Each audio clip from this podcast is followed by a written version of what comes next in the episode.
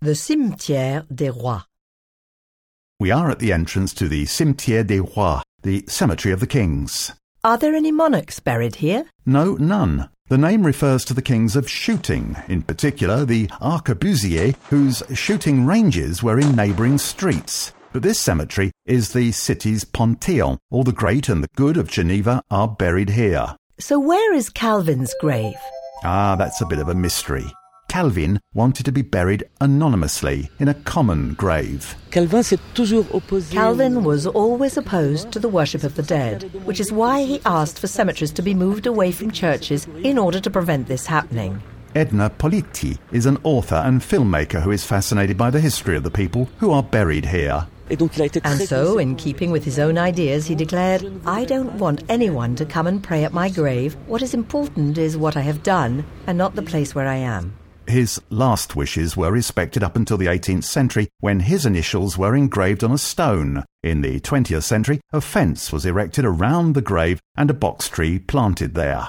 So that gives you lots of clues to find him. Yes, but no one knows if he's really buried there. Oh, look at that large rock at the end of this walkway. Bit out of keeping, isn't it? It's the burial place of Georges Favon. He was born in this neighbourhood in 1843. Was he a politician? Yes, a radical social visionary, he suggested the creation of health insurance and old age insurance schemes in the 19th century. But he was ahead of his time. It wasn't until 40 to 100 years later that his proposals were adopted. That doesn't tell me why his grave looks like a big rock. It's to do with Freemasonry. He was worshipful master of the Fidelity and Prudence Lodge.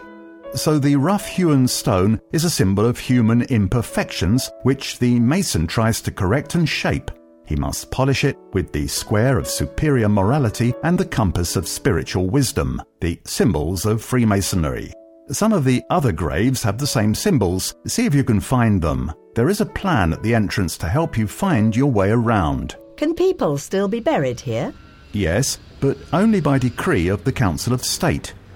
One of the last people to be buried here was Griselidis Real. She was a prostitute who founded an association to protect prostitutes and also a writer. She had initially been buried elsewhere, but locals requested that she should be given the honor of being buried here, and her tomb was brought to the Cimetière des Rois. It's great that we have Calvin and Griselidis Real in the same cemetery. See if you can find their graves as you walk around this green space in the heart of Geneva.